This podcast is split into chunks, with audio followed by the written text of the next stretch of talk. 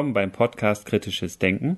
Ich bin Andreas. Und ich bin Philipp. Und bei uns geht es um Wissenschaft. Und wie sie Wissenschaft.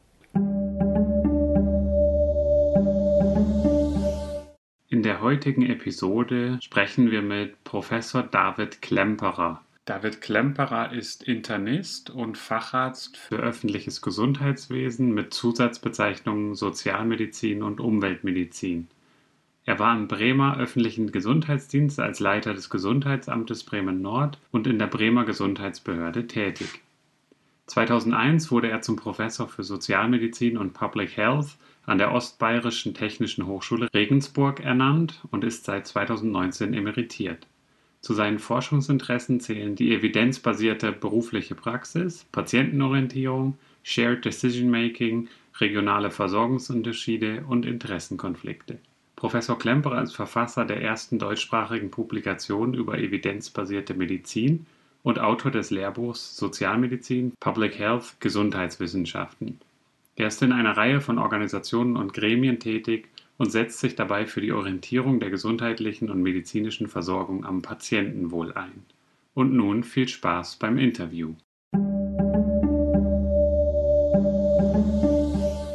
Herzlich willkommen, Herr Klemperer, zum Podcast Kritisches Denken. Vielen Dank, dass Sie bereit sind, uns ein Interview zu geben zum Thema Interessenskonflikte in der Medizin. Ja, gerne. Also es geht um heute um Interessenkonflikte in der Medizin im Speziellen und zunächst mal auch die Frage, was sind eigentlich Interessen, was für Interessen können denn da eine Rolle spielen? In der Medizin können verschiedene Interessen eine Rolle spielen. Das Ideal ist, dass das einzige Interesse des Arztes, der Ärztin darin besteht, dem Patienten so gut wie möglich zu helfen. Es gibt natürlich konkurrierende Interessen und als erstes wird jedem einfallen das Interesse nach Einkommen, was natürlich ein legitimes Interesse ist. Und die Frage ist immer, wenn solche Interessen nebeneinander bestehen, welches Interesse den Vorrang hat. Das sind konkurrierende, nebeneinander stehende Interessen und auch Motivationen für das Handeln. Und das Problem kann darin bestehen, dass ein Interesse Vorrang gewinnt und sich auf das Handeln auswirkt, was nicht das ist, was es eigentlich sein sollte. Und beim Arzt könnte es sein, dass beispielsweise das Streben nach Einkommen dann Vorrang gewinnt und das Wohl des Patienten vielleicht aus dem Auge verloren wird. Also es gibt ja vielfältige Interessen, jetzt gerade im Bereich der Medizin. Sie haben natürlich die wichtigsten genannt. So direkte Interessen wären jetzt eben finanziell aber es kann ja auch die Institution sein, die bevorteiligt wird oder ein persönliches Interesse oder auch indirekte Interessen. Genau, das ist eine, ich sag mal, modernere Definition und Unterteilung von Interessen, die direkten finanziellen Interessen, die finanzielle Art, also die sich auf ja, die Person, aber auch Institutionen beziehen kann und die indirekten Interessen, die so verstanden werden, dass sie jetzt nicht direkt mit Einkommen zu tun haben, aber sich kurz-, mittel-, langfristig auf das Einkommen auswirken können. Zum Beispiel die Karriere ist für viele Ärzte oder auch Wissenschaftler, je nachdem, wo sie arbeiten, ein Punkt, der für sie Bedeutung hat. Und natürlich so zu handeln, dass die Karriere befördert wird, das wirkt sich mittel- oder langfristig auch finanziell aus. Also so, dass dann die indirekten Interessen eben auch Einfluss haben können. Mhm. Und ein Interessenkonflikt entsteht in welcher Situation? Ein Interessenkonflikt ist gegeben, wenn finanzielle Interessen oder auch also direkte Interessen im Sinne von Geld oder indirekte Interessen im Sinne von Karrierestreben, bestimmte Positionen erreichen, Einfluss gewinnen und ausüben, wenn die nebeneinander bestehen und dieses Interesse, sekundäre Interessen, sagen wir auch, dieses Interesse nach Einkommen oder Fortkommen, so kann man es vielleicht auch sagen, mhm. dass das sich sozusagen schiebt vor das Patienteninteresse, vor das Patientenwohl. Wobei man also Interessenkonflikte, also man hat ja immer verschiedene Interessen, so dass sich daraus ja eigentlich ergibt, dass es immer auch Konflikte gibt. Also genau, das ist der Punkt. Also man kann bestimmte Konflikte gar nicht vermeiden.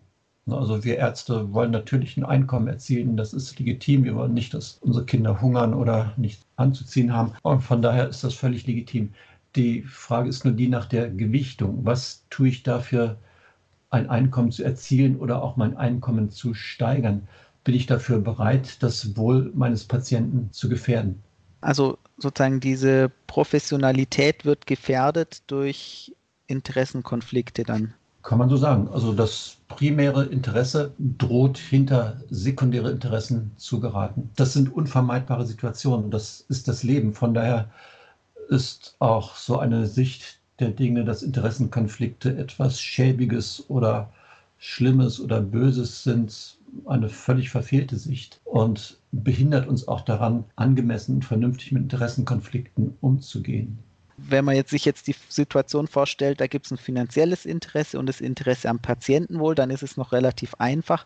Aber auch wenn mir das Wohl des Patienten am Herzen liegt, kann ich ja auch Interessenkonflikte haben dass ich zum Beispiel, nehmen wir an, ein Bekannter von mir hat eine bestimmte Therapieform entwickelt und jetzt finde ich die besonders toll, weil ich den auch sehr nett finde und mag und auch solche Konflikte können ja entstehen oder auch in der Forschung im medizinischen Bereich. Dazu kann ich nur sagen, ja, da ja, haben Sie also, recht. Und Forschung bedeutet ja häufig, dass man wenn es um Therapieverfahren geht, dass man eine bestimmte Methode der Behandlung beforscht und hier besteht tatsächlich eine große Gefahr, dass man sich sozusagen identifiziert mit der Methode, dass man, genau. dass man sie sozusagen als, als sein Baby betrachtet und für sein Baby will man ja nur das Beste.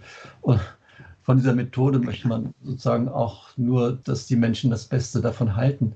Und das kann tatsächlich dazu führen, dass Forschung zu verzerrten Ergebnissen führt. Nun ist es so, dass im Therapiebereich, wenn es, und darauf läuft es ja auch hinaus, das Thema Interessenkonflikte, wenn es um die Forschung von der, der Industrie geht, dass hier Interessenkonflikte recht heftig eingebaut sind von Anfang an. Mhm. Wenn eine pharmazeutische Firma ein neues Medikament entwickelt, dann ist, ist, sie da nicht so, wie man es eigentlich von Wissenschaftlern sich wünschen würde, ist sie nicht sagen leidenschaftslos und Natürlich. ganz gelassen ab, was für ein Ergebnis erzielt wird, sondern häufig sind ja schon allein die Meldung, dass eine Firma ein bestimmtes, eine bestimmte Substanz beforscht, das wird ja bisweilen schon als Meldung rausgegeben, wirkt sich auf die Aktienkurse aus. Und wenn dann irgendwie noch erfreuliche Zwischenergebnisse erzielt werden, dann wirkt sich das nochmal auf die Aktienkurse aus. Und wenn ein Medikament dann zugelassen wird, wirkt sich das nochmal auf die Aktienkurse aus, insbesondere wenn es ein Medikament ist, was einen großen Markt hat und teuer dann verkauft werden kann. Da ist ja ein äh, Interesse ganz klar gegeben, dass natürlich das entsprechende Präparat auch gut abschneidet im Vergleich mit anderen Mhm. Präparaten mhm. oder dass es auch zugelassen wird und so weiter. Und äh, wird ja auch viel Geld investiert. Die Schwierigkeit ist dann eben, wie kann man das kontrollieren, dass dieses Interesse nicht die objektive Beurteilung nachher verzerrt. Also es ist eine Herausforderung. Nur dass die pharmazeutische Forschung weitgehend, weitestgehend in den Händen der pharmazeutischen Industrie liegt, hat ja verschiedene Auswirkungen. Eine Auswirkung besteht darin, dass solche Substanzen beforscht werden, die einen großen Markt versprechen. Und die Interessen der, einer Bevölkerung liegen ganz woanders. Da geht es nicht darum, einen möglichst großen Markt zu beforschen, sondern relevante Probleme zu lösen. Ein Beispiel ist, dass zum Beispiel Antibiotika kaum beforscht werden und gerade in den Zeiten von wachsenden Resistenzen und immer mehr Antibiotika, die wirkungsarm oder wirkungslos werden, wäre es von allerhöchster Bedeutung, neue Antibiotika zu entwickeln aber das passiert nicht so recht, weil die Märkte nicht da sind und hier die Rendite nicht in Aussicht steht. Das hat ja auch dazu geführt, dass mittlerweile öffentliche Programme gefördert werden, zum Teil in Zusammenarbeit mit der Industrie, aber auf jeden Fall werden öffentliche Mittel investiert, um diese Substanzgruppe zu beforschen. Anderes Gebiet sind die Psychopharmaka, wo die Industrie offensichtlich auch sieht, hier sind keine großen Fortschritte oder ja, keine neuen Märkte zu erschließen. Und von daher gibt es auch kaum neue Substanzen oder Forschung an neuen Substanzen. Der sagen Renner und Hype ist im Moment die Onkologie, wo mhm. es neue Substanzen gibt und auch tatsächlich Fortschritte erzielt werden, die zum Teil, also wirkliche Fortschritte, da gibt es überhaupt kein Vertun, die aber sicher auch aufgeblasen werden zum Teil wieder. Und wo es jetzt nicht darum geht, immer neue gute Substanzen zu entwickeln, sondern wo, wenn Firma A ein Präparat entwickelt mhm. hat oder B sich ransetzt und für genau die gleiche Fragestellung, die gleiche, dieselbe Indikation dann ihr eigenes Medikament entwickelt. Mhm.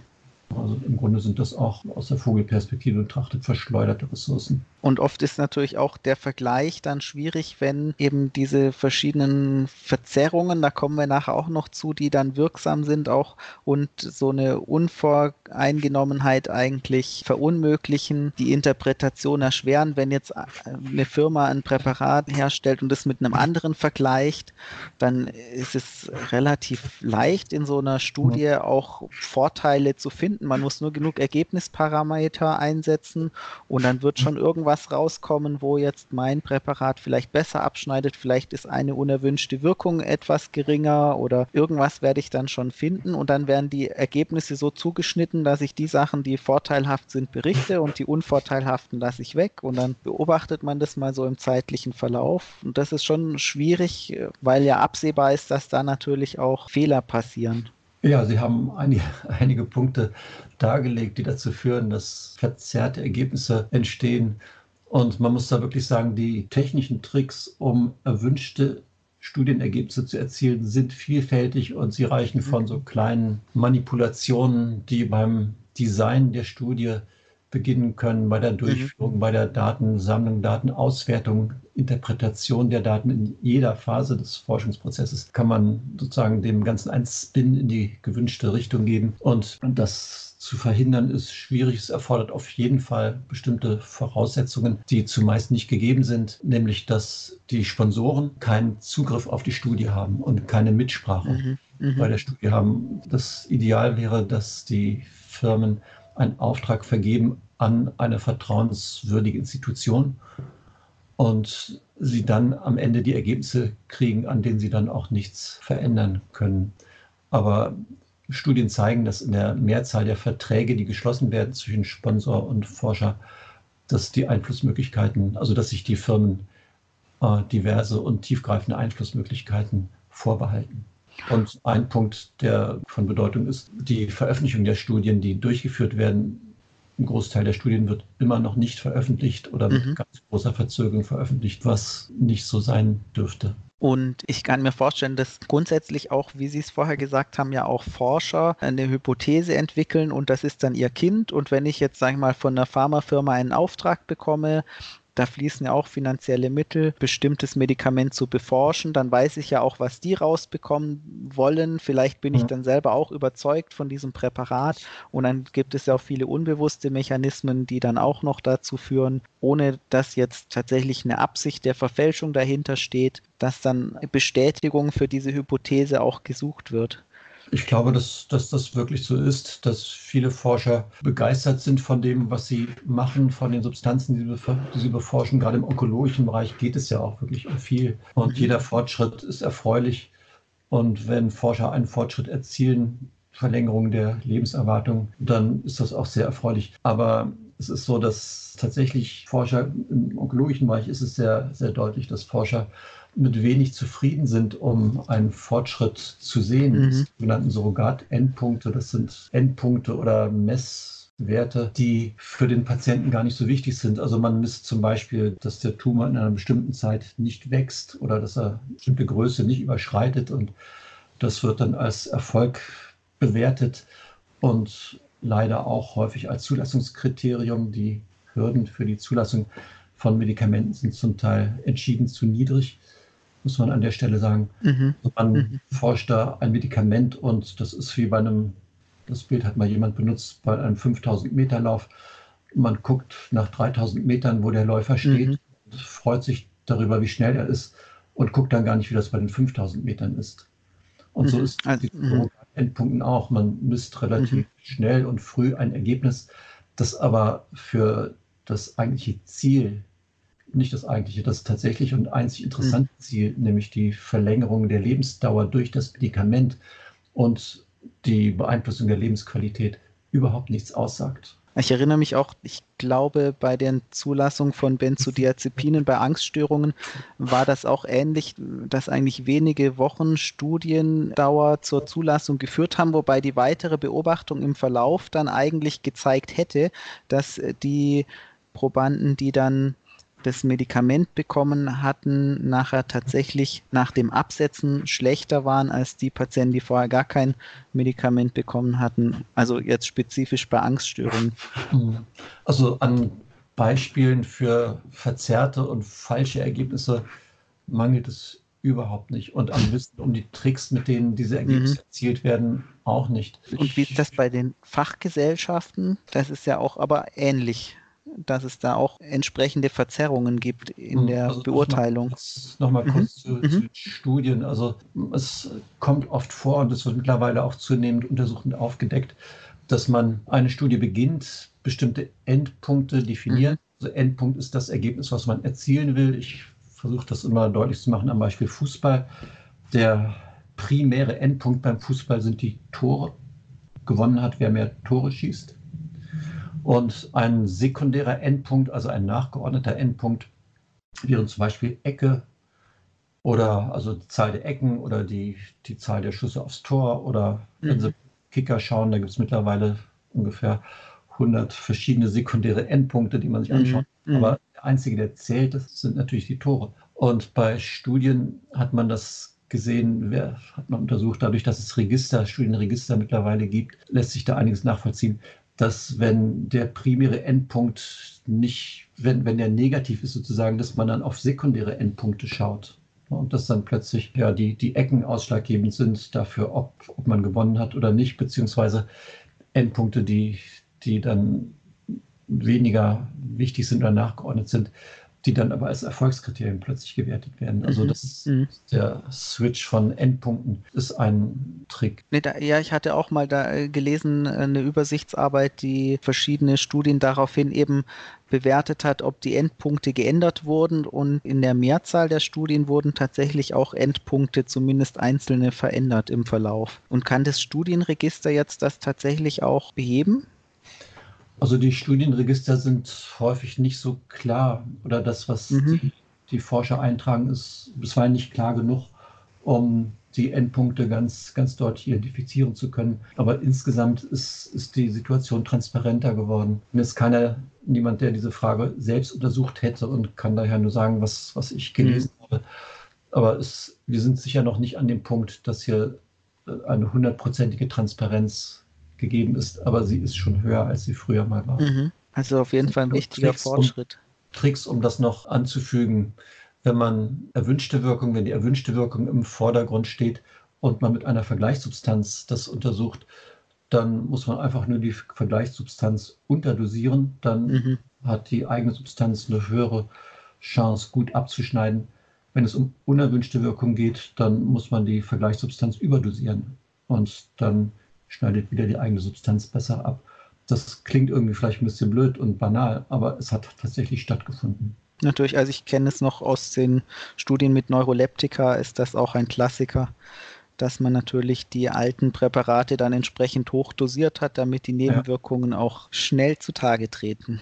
Genau, in dem Bereich ist das gemacht worden bei den Fachgesellschaften könnte man jetzt ja meinen, wenn dann verschiedene Experten sich auf etwas einigen, dann kann man auf das Urteil vertrauen, aber natürlich gibt es auch dort verschiedenste Interessenkonflikte. Also die Vorstellung, dass gerade die Experten für einen Bereich diejenigen sind, die die Dinge am klarsten sehen, ist leider, leider nicht zutreffend, sondern wenn sie zum Beispiel Experte sind für Herzschrittmacher, um das Beispiel zu nehmen, mhm. dann sind das die Personen, die regelmäßig auch im Kontakt mit der Industrie stehen, die ein Interesse daran haben, mhm. dass die Produkte, die sie beforschen, mhm. gut abschneiden, besser auch als die Konkurrenzprodukte.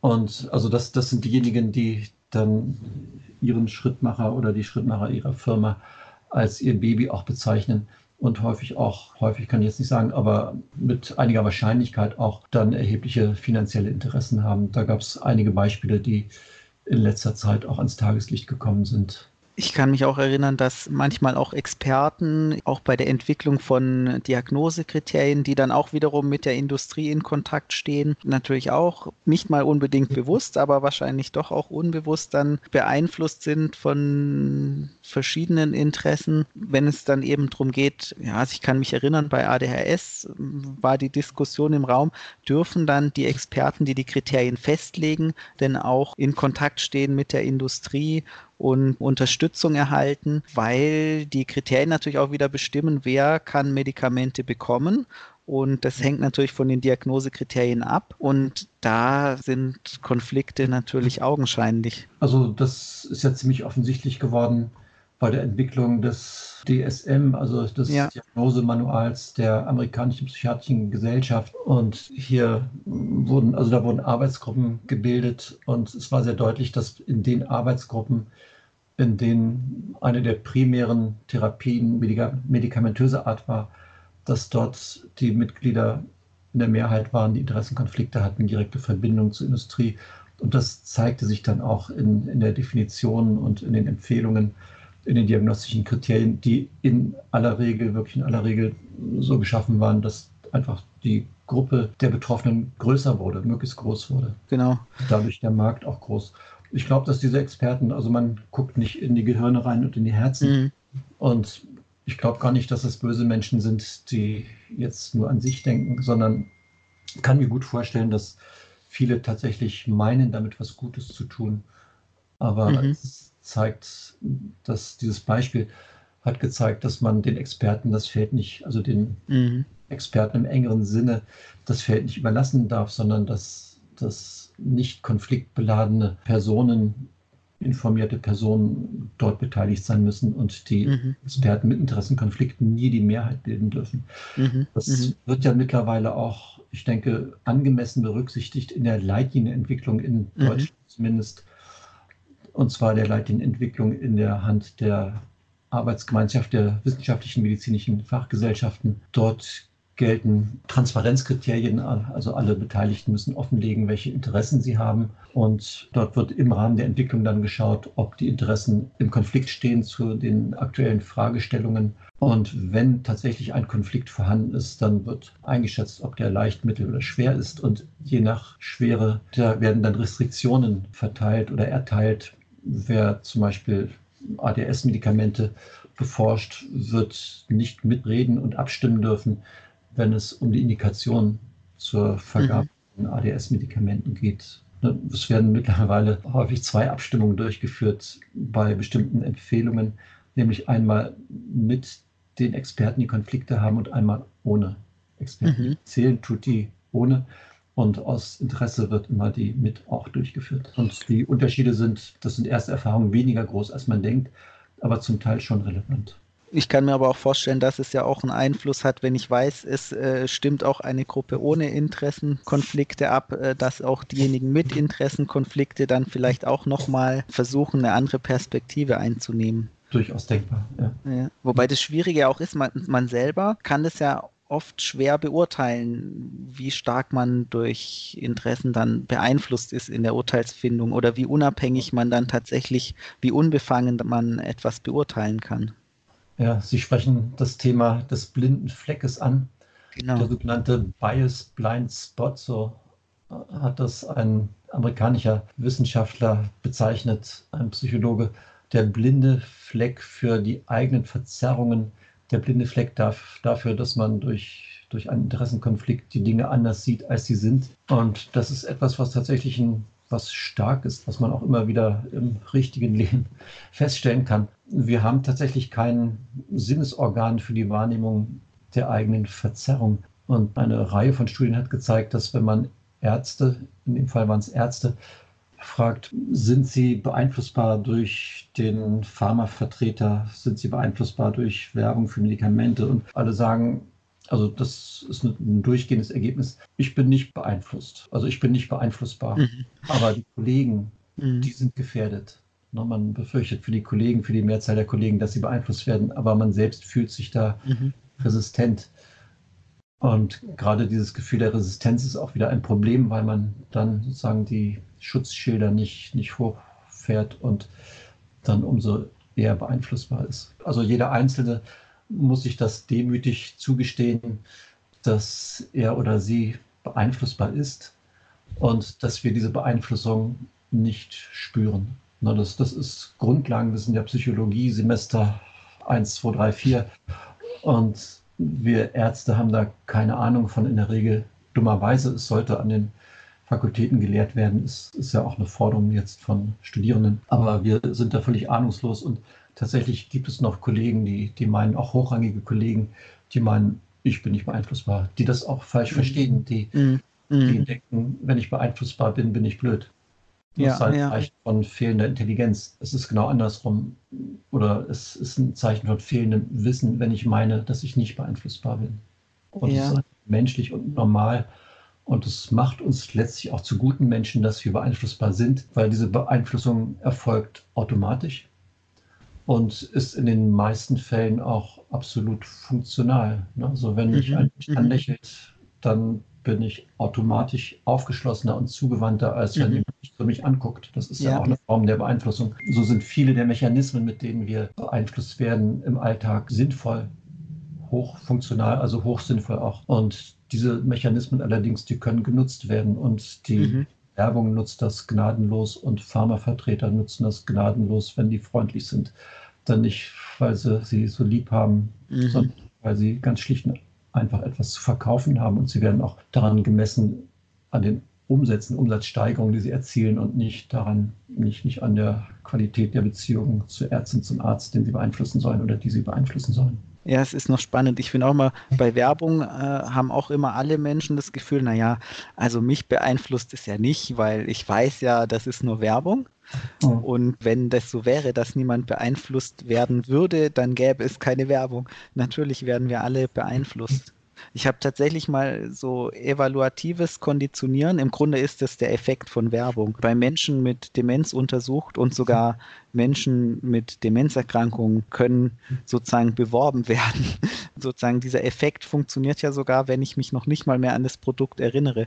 Ich finde es nachher besser. Also wir haben es nicht mit Produkten untersucht, sondern in einem anderen Kontext, aber tatsächlich ist es so ein unbewusster Mechanismus. Ich muss mich noch nicht mal mehr an die Werbung erinnern. Und wie Sie sagen, oft solche Mechanismen sind ja eigentlich, können ja positiv sein. Symmetrische Reziprozität. Jemand mhm. macht mir ein Geschenk, ich schenke was zurück, das stärkt die sozialen Bindungen, ist ja eigentlich auch auch nichts grundlegend Schlechtes. Das ist die Grundlage für die Zivilisation, würde ich sagen. Ne? Also die Reziprozität ja, ja. ist eines der edelsten und schönsten Dinge, die sich entwickelt haben. Und ja. ja, es gibt so ein Grundlagenbuch von einem Herrn Cialdini, Influence heißt es auf Deutsch, gibt es auch. Dort sind diese Dinge alle abgehandelt, kann ich als Lektüre nur empfehlen. Mhm. Ja, vielleicht können wir das in den Shownotes dann nachher noch verlinken. Und eben so viele Verzerrungen, Mechanismen, natürlich, die, die haben wir ja auch alle, eben, dass wir eher nach Bestätigung suchen, dass wir die Sachen, die mit unseren Überzeugungen, Übereinstimmungen stärker wahrnehmen, dass man dann eben auch Informationen selektiv prüft. Das passiert uns im Alltag ja auch. Also generell kann man sagen, dass wir so gestrickt sind, möglicherweise genetisch, genau. vielleicht ist es ja ein Überlebensvorteil, dass wir uns chronisch als besser bewerten, als wir tatsächlich sind. Und das sagen die Psychologen zumindest. Und ein so ein banales Alltagsbeispiel, fragen Sie 100 Menschen, ob sie sich zu den 90 Prozent besten Autofahrern zählen oder 80 Prozent mhm. besten. Und da werden irgendwie 70 Prozent sagen, ja, einer von ja, 90 Prozent. Ja. Und da gibt es eine ganze Reihe von Tests und Studien, die das untersucht haben. Und auch hier muss man wieder sagen, dass das braucht ja keinen zu stören, dass sich die Menschen positiver einschätzen, als sie sind. Und das ist ja sicher auch so ein Teil Psychohygiene. Das lässt, mhm. uns, mhm. lässt uns, uns gut fühlen und dagegen ist ja nichts einzuwenden. Allerdings die Dinge verzerrt zu sehen und besser zu sehen, als, als wir sind im Bereich der Medizin, gefährdet es das Patientenwohl. Und die Beispiele dafür, dass die falsche Einschätzung von zum Beispiel Arzneimittelwirkungen mhm. zu Schäden führen, die, die Liste dieser Medikamente ist nicht gerade kurz. Und auch die Kosten, die dann damit verbunden sind, zum Beispiel äh, Eingriffe, die vorgenommen werden und überwiegend wahrscheinlich gar keine Wirkung haben. Das hat ja mhm. auch wieder eine gesamtgesellschaftliche Auswirkung. Also wenn ich jetzt denke, es war ja auch mit diesen, mit den Knieoperationen, Knorpelglättungen ja, und solche Sachen. Ich glaube, das hat sich auch nicht wirklich empirisch gezeigt, dass das erfolgversprechend ist. Also man kann in dem Fall sagen, es ist ein ganz gutes Beispiel, wie, wie etwas schieflaufen kann. Die Arthrose des Kniegelenks ne, äußert sich ja daran, mhm. dass der Knorpel rau wird, der Gelenkknorpel. Und es ist eine absolut naheliegende Vorstellung, dass die Glättung des Knorpels mhm. dazu führt, dass alles wieder gut wird. Und die chirurgisch tätigen Orthopäden und auch Chirurgen haben so einen Eingriff entwickelt, dass man den Knorpel glatt schabt. Mhm. Und tatsächlich waren die Ergebnisse wunderbar. Den Patienten ging es besser anschließend. Alle gaben sie an, dass es besser geworden ist. Und damit waren die Operateure auch hochzufrieden.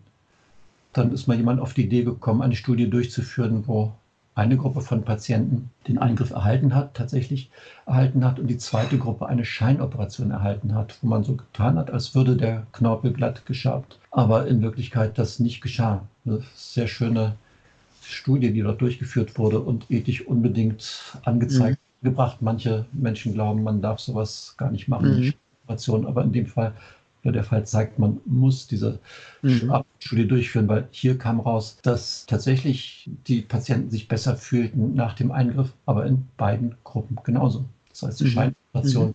hat denselben Effekt gehabt wie die tatsächliche Operation.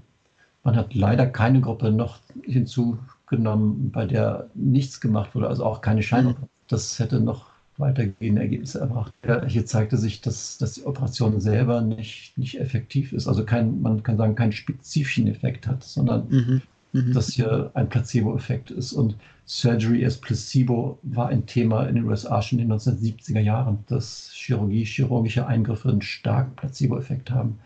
Das konnte man zumindest früher schon wissen. Und hier zeigt sich auch wieder, dass die Spezialisten Enthusiasten sind und ihren Verfahren häufig wenig kritisch gegenüberstehen. Und in dem Fall auch, nachdem die Ergebnisse auf dem Tisch lagen, war es nicht so, dass die Orthopäden, waren es ja meistens gesagt haben, ach Gott sei Dank, jetzt wissen wir, dass das, was wir gemacht haben, nicht das Richtige war. Jetzt hören wir mal schnell auf damit. Wir wollen ja keine Patienten unnötig belästigen. Mhm. Das wäre eine angemessene Reaktion gewesen. Mhm. Aber letztlich ist es wenig verwunderlich, dass genau das Gegenteil geschah und die Studie schlecht gemacht wurde, wie es nur ging, obwohl es eine hervorragende Studie war. Und es hat lange gedauert, bis in Deutschland diese Maßnahme jetzt aus der Erstattungspflicht der gesetzlichen Krankenversicherung herausgenommen wurde. Das ist geschehen, aber es war ein langer Weg. Mhm.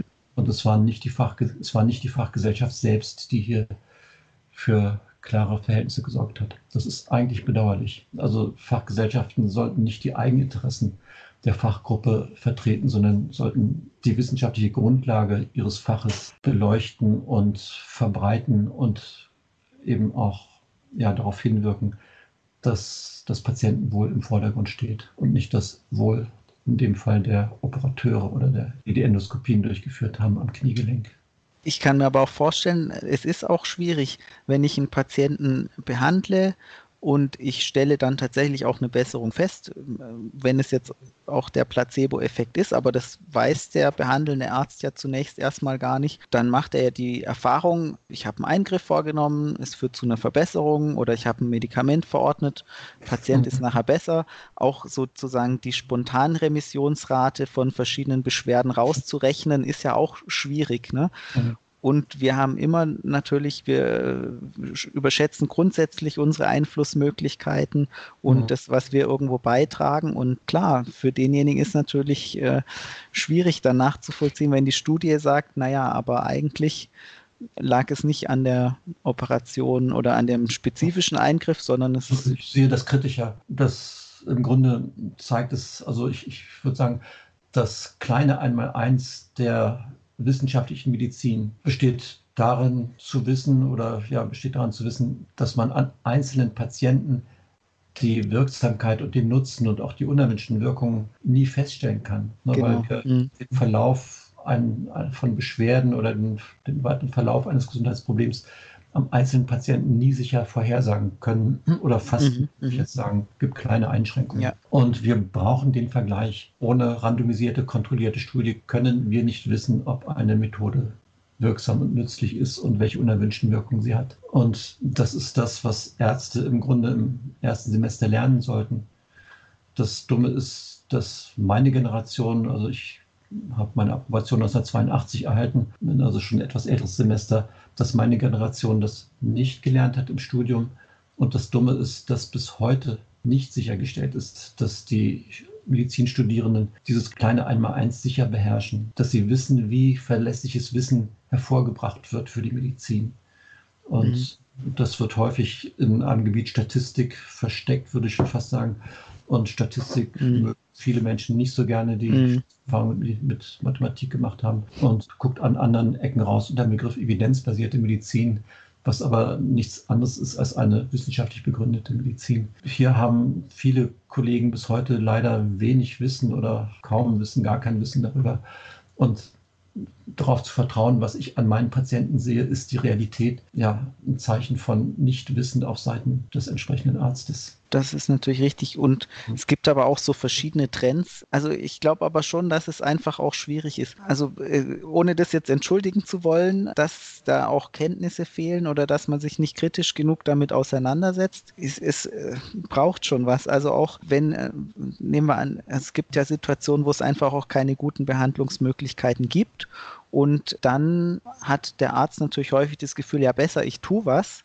Äh, etwas tun ist ja immer besser als nichts tun, so ungefähr. Oder der Patient ist ja jetzt da mit seinen Beschwerden, ich muss ja was machen. Also dass man sich dann auch so unter einem Druck fühlt. Und ja. Äh, so nach der Devise, behandeln ist ja immer besser.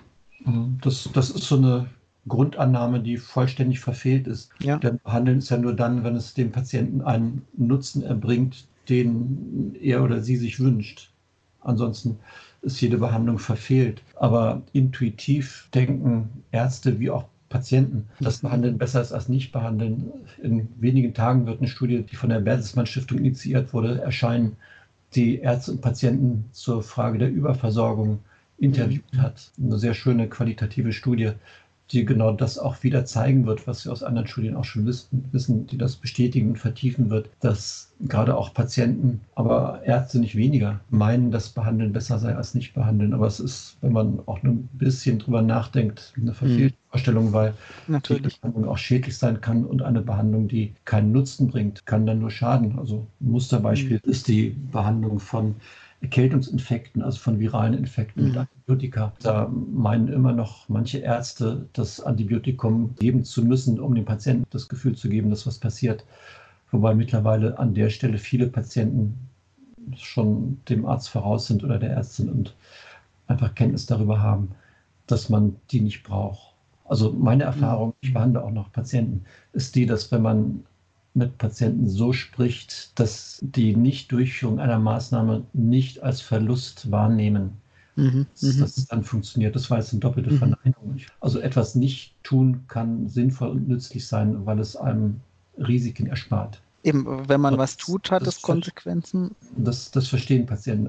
Andererseits, ja. wenn man sagt, ich tue das nicht, dann weckt das diese Verlustaversion, wie Psychologen das nennen. Mhm. Wir, wir sehen nicht gerne, dass wir was verlieren, dass wir was, was nicht bekommen.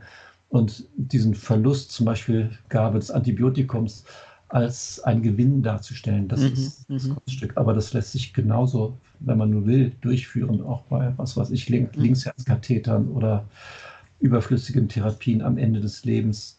Das ist mhm. ohne möglich, das angemessen zu kommunizieren. Aber mhm. da sind Ärzte nicht geschult drin und nicht gut drin. Diese ganze Problematik haben wir nicht gut genug aufgearbeitet. Also ich bin guter Hoffnung, dass diese Fragen in die Reform des Medizinstudiums, die, die ja mhm, ansteht, mhm. auch schon eingeleitet ist, mhm. dass diese Fragen dort Eingang finden. Die nächste Generation dann gelassener ist im Umgang mit Patienten, mhm. sich nicht unter Handlungsdruck fühlt, wie das bisher der Fall ist. Und ich hoffe, ja. das ist eine Fortbildung und auch Weiterbildung der Ärzte entsprechend platziert wird, sodass die vorherigen Generationen von Ärzten an dieser Stelle besser werden. Es ist ja auch schön, dass auch die Patienten häufiger informierter sind, was aber auch nicht einfach ist wahrscheinlich. Aber grundsätzlich da auch mehr Möglichkeiten bestehen, sich mhm. zu informieren und dann auch Wahlmöglichkeiten bestehen. Information für Patienten ist Schlüssel für die Verbesserung der mhm. Situation. Mhm. Informationen für Patienten, aber auch für Bürgerinnen und Bürger. Und hier sind ja sehr große Fortschritte erzielt worden. Gesundheitsinformation.de, also die Informationen des Instituts für Qualität und Wirtschaftlichkeit im Gesundheitswesen, IQWIC, diese mhm. Oder die, diese sind nicht nur Empfehlungen, sondern diese Informationen sind von hoher Qualität, wirklich sehr sorgfältig ausgearbeitet und auf wissenschaftlicher Grundlage. Das ist ein, ein umfangreicher Katalog der wichtigsten Gesundheitsprobleme, der jetzt eingestellt ist bei gesundheitsinformation.de. Das ist eine Quelle, die noch bekannter werden sollte und an der sich die Patienten laben können, sozusagen, wo auch so Dinge wie Erkältungsinfekte und so weiter abgehandelt sind, aber auch viele andere Fragestellungen, also häufig auftretende Fragestellungen. Allerdings ein informierter Patient, der auf einen Arzt trifft, der etwas anderes vertritt, hat es schwer. Und Patienten vertrauen ja ihren Ärzten auch in aller Regel, was sie auch sollen. Das, das ist ja ganz mhm. für jeglichen Therapieerfolg. Aber oder es kann eben passieren, dass, dass Patienten gut informiert sind. Zum Beispiel wissen, ich brauche jetzt keinen Linksherzkatheter, aber der Arzt, wenn, wenn der Arzt oder Kardiologe dann sagt, ja, das haben Sie vielleicht hier oder da gelesen, bei Ihnen ist das aber ganz anders, dann sind die Patienten aufgeschmissen und mhm. haben eigentlich wenig Chancen, der möglicherweise überflüssigen Maßnahme zu entgehen. Also wir brauchen da zum einen Ärzte, die leidenschaftslos sind, wenn es um die Informationen geht oder vielleicht auch andere. Es müssen nicht Ärzte sein, es können auch zum Beispiel geschulte Krankenschwestern sein, die erstmal die grundlegenden Informationen vermitteln oder diskutieren mit den Patienten, wobei jegliche Einwilligung natürlich durch den Arzt oder zwischen Arzt und Patient zu erfolgen kann. Aber hier muss man Situationen schaffen, die in einem höheren Maße als bis jetzt gewährleisten, dass die Entscheidungsfindung auf neutraler Grundlage stattfindet. Insbesondere, das, das geschieht viel zu wenig, viel zu wenig dass bei, also bei nicht banalen Dingen, die auch weitgehende Konsequenzen haben können, dass das etwas, was im Englischen Goal Setting genannt wird, Zielsetzung, dass man gemeinsam überlegt, welche Ziele hat die Patientin, der Patient. Und zwar mhm. bezüglich der Therapie und wie passen sich diese Ziele ein in das Leben des Patienten. Ne? Also in so dramatischen Situationen wie fortgeschrittener Krebs sind die Zielsetzungen von Patienten je nach mhm. Lebensumständen sehr unterschiedlich und können in gegensätzlichen Entscheidungen sich äußern bezüglich Therapie durchführen, ja oder nein. Identische Probleme und gegensätzliche Lösungsmöglichkeiten. Aber, aber um das überhaupt zu ermöglichen, braucht es eine Kommunikation über das, was möglich ist mit der Therapie, das auch was an unerwünschten Folgen zu erwarten ist bei einer Therapie und dann ein gemeinsames, nüchternes Überlegen, was für den Patienten, die Patienten in der Situation das Richtige ist. Und das kann eben sehr unterschiedlich sein. Diese Gesprächssituation ist in der Onkologie, also im Bereich von Krebs, und bei Entscheidungen über Krebstherapien wohl bisher so gut wie nie gegeben, muss man sagen. Und das ist schon in gewisser Weise auch dramatisch und schade. Und es gibt auch, äh, ich hatte mich auch mal damit beschäftigt, auch wie geht man mit solchen Diagnosen um, wie kommuniziert man dann, was wünschen mhm. sich eigentlich die Patienten äh, an Informationen und man traut, ja, man versucht tendenziell auch Patienten zu schonen würde sich aber selber für sich eigentlich ja auch äh, Offenheit wünschen. Also wenn ich mich jetzt beraten lasse, dann möchte ich wissen, wie meine Prognose ist. Aber man scheut sich natürlich auch, den Patienten sowas mitzuteilen, weil man dann Angst vor den Reaktionen hat. Also wenn das so ist, dann ist das ein Zeichen für unzureichende Schulung in dem Bereich mhm. unzureichende Erfahrung. Ich habe selber im Onkologiebereich gearbeitet. Mhm. Das ist eine Weile her, aber die Gespräche über die Krankheit selbst und über die Prognose der Krankheit ist von ganz hoher Bedeutung. Wir wissen aus mhm. neueren Studien, auch älteren Studien, dass um die 75 Prozent der Patienten wirklich alles wissen wollen, auch über die Prognose, also mhm. auch mhm. schlechte Nachrichten erhalten wollen. Das, trotzdem muss man natürlich behutsam umgehen im Gespräch mhm. und auch behutsam formulieren und empathisch kommunizieren. Aber mit Patienten, die eine fortgeschrittene Krebserkrankung haben, viele wissen, dass dann ja, wenn es um Therapieentscheidungen geht, oder ihnen überhaupt mitzuteilen, dass die Erkrankung fortgeschritten ist. Da, dazu sind wir einmal verpflichtet. Und zum anderen ist das Gespräch über den Tod für den Patienten häufig eine Erleichterung. Ne, wenn wir Ärzte mhm. über den Tod sprechen, dann erleichtert es Patienten, weil die Vorstellung, dass ein Patient mit fortgeschrittenem Krebs noch nicht über den Tod nachgedacht hätte, mhm. ist absurd. Mhm. Und für den Patienten ja. ist es in der Vertrauenswürdigkeit des Ärztes, des Arztes wenn man hier gemeinsam drüber spricht, wenn der Arzt einen Weg findet, den Mut, wenn es den Mut braucht, mhm. den Mut findet oder ja, mit dem Patienten über den Tod zu sprechen. Also meine Erfahrungen sind ausgesprochen positiv. Ich habe auf einer onkologischen Abteilung gearbeitet. In den mhm. 80er Jahren war das eine Weile her. Mhm. Und auch meine Erfahrungen jetzt mit Patienten, die einen fortgeschrittenen Krebs haben, sind die, dass sehe die immer nur kurz, weil ich im ärztlichen Bereitschaftsdienst arbeite. Aber meine Erfahrungen sind die, dass viele Patienten sehr gut informiert sind darüber, mhm. was für ein Problem bei ihnen vorliegt, mhm. Mhm. keine Illusionen haben. Ja, und das ist, ist ja positiv, wenn dann auch entsprechend kommuniziert wird. Es gibt auch so Modelle, Breaking Bad News, wie kann man das gut kommunizieren? Das mhm. ist natürlich auch von den, wie Sie sagen, einfühlsamen, aber trotzdem auch tatsächlich die relevanten Informationen vermittelt. Ja. Also eine Therapie durchzuführen, zum Beispiel bei Krebspatienten, bei fortgeschrittener Erkrankung, eine Therapie durchzuführen, die keinen Nutzen verspricht, also keine nennenswerte Verbesserung, Verlängerung der Lebenserwartung und sie sozusagen als Psychotherapie durchzuführen, um Hoffnung aufrechtzuerhalten. Wenn man das mal zu Ende denkt, das kann nicht richtig sein und ist im Grunde ethisch mhm. auf keine Weise vertretbar, denke ich. Wobei, um hier noch anzustricken, Ärzte eben auch einfach so geschult sind. Unsere Denkweise ist, dass wenn wir keine Therapie durchführen, die auf die Krankheit sich richtet, auf den, in dem Fall auf den Tumor, mhm. dass wir dann gar nichts mehr machen.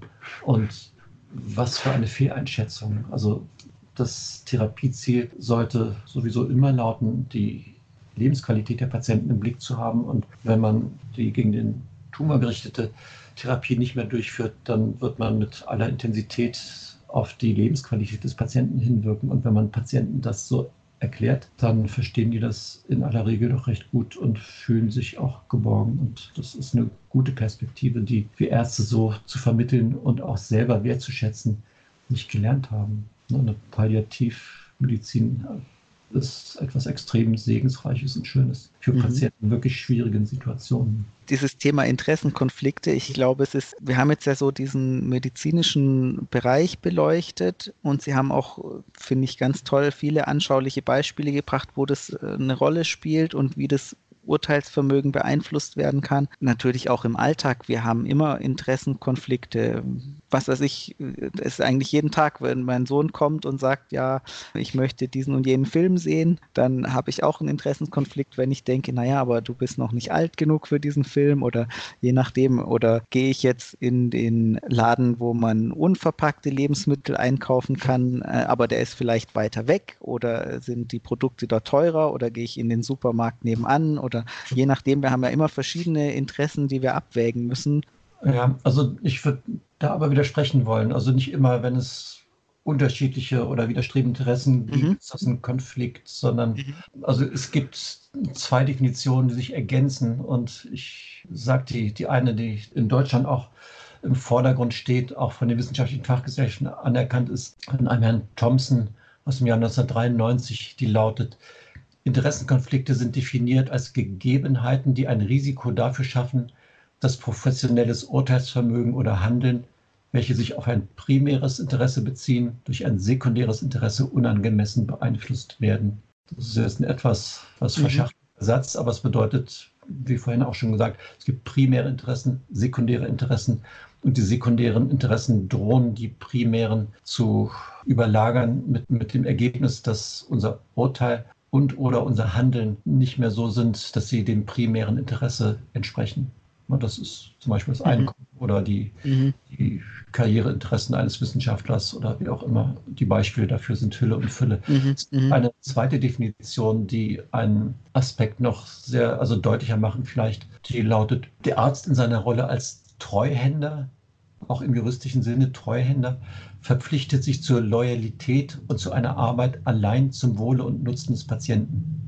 Situationen, welche die so beschaffene Verpflichtung und Loyalität des Arztes als Treuhänder kompromittieren, stellen Interessenkonflikte dar. Also wir Ärzte sind Treuhänder und das machen wir uns, glaube ich, manchmal nicht ausreichend klar, mhm. dass Patienten etwas anvertrauen, wirklich anvertrauen. Und sie, sie schenken uns ihr Vertrauen dafür, dass wir mit etwas, was für die Patienten unendlich wertvoll ist, so schonend und gut umgehen wie nur möglich. Dass uns das verpflichtet dazu, wirklich behutsam und so umzugehen mit der Gesundheit oder dem Gesundheitsproblem des Patienten wie nur möglich und ihm nur Gutes zu tun und nichts Schlechtes zu tun, nichts Überflüssiges mhm. und nichts, was jetzt unserem Interesse, also unserem sekundären Interesse entspricht. Also ja. das ja. erwartet man also, ich glaube, also Rechtsanwälte oder Notare sind auch Treuhänder dann für irgendwelche Dinge oder wie auch immer. Es gibt mhm. verschiedene Lebenssituationen, wo Treuhänder als Funktion eine Bedeutung hat. Und das bedeutet immer, dass man etwas anvertraut kriegt und für jemand Drittes etwas, etwas machen soll, und zwar seine, seine oder ihre Interessen optimal vertreten. Und um hier in gewisser Weise gefeit zu sein gegenüber den Versuchungen, zum Beispiel den finanziellen Versuchungen, werden Treuhänder auch immer ganz gut bezahlt. Und ich mhm. glaube, das gilt auch für uns Ärzte. Wir werden ganz gut mhm. bezahlt, in aller Regel. Da, damit mhm. sollten wir zufrieden sein. Und, mhm. und wenn, wenn hier die sagen, Gier überhand gewinnt, also das Streben nach mehr Geld, dann entspricht das einfach nicht dem ärztlichen Ethos, auch nicht dem Selbstbild, was wir Ärzte von uns haben.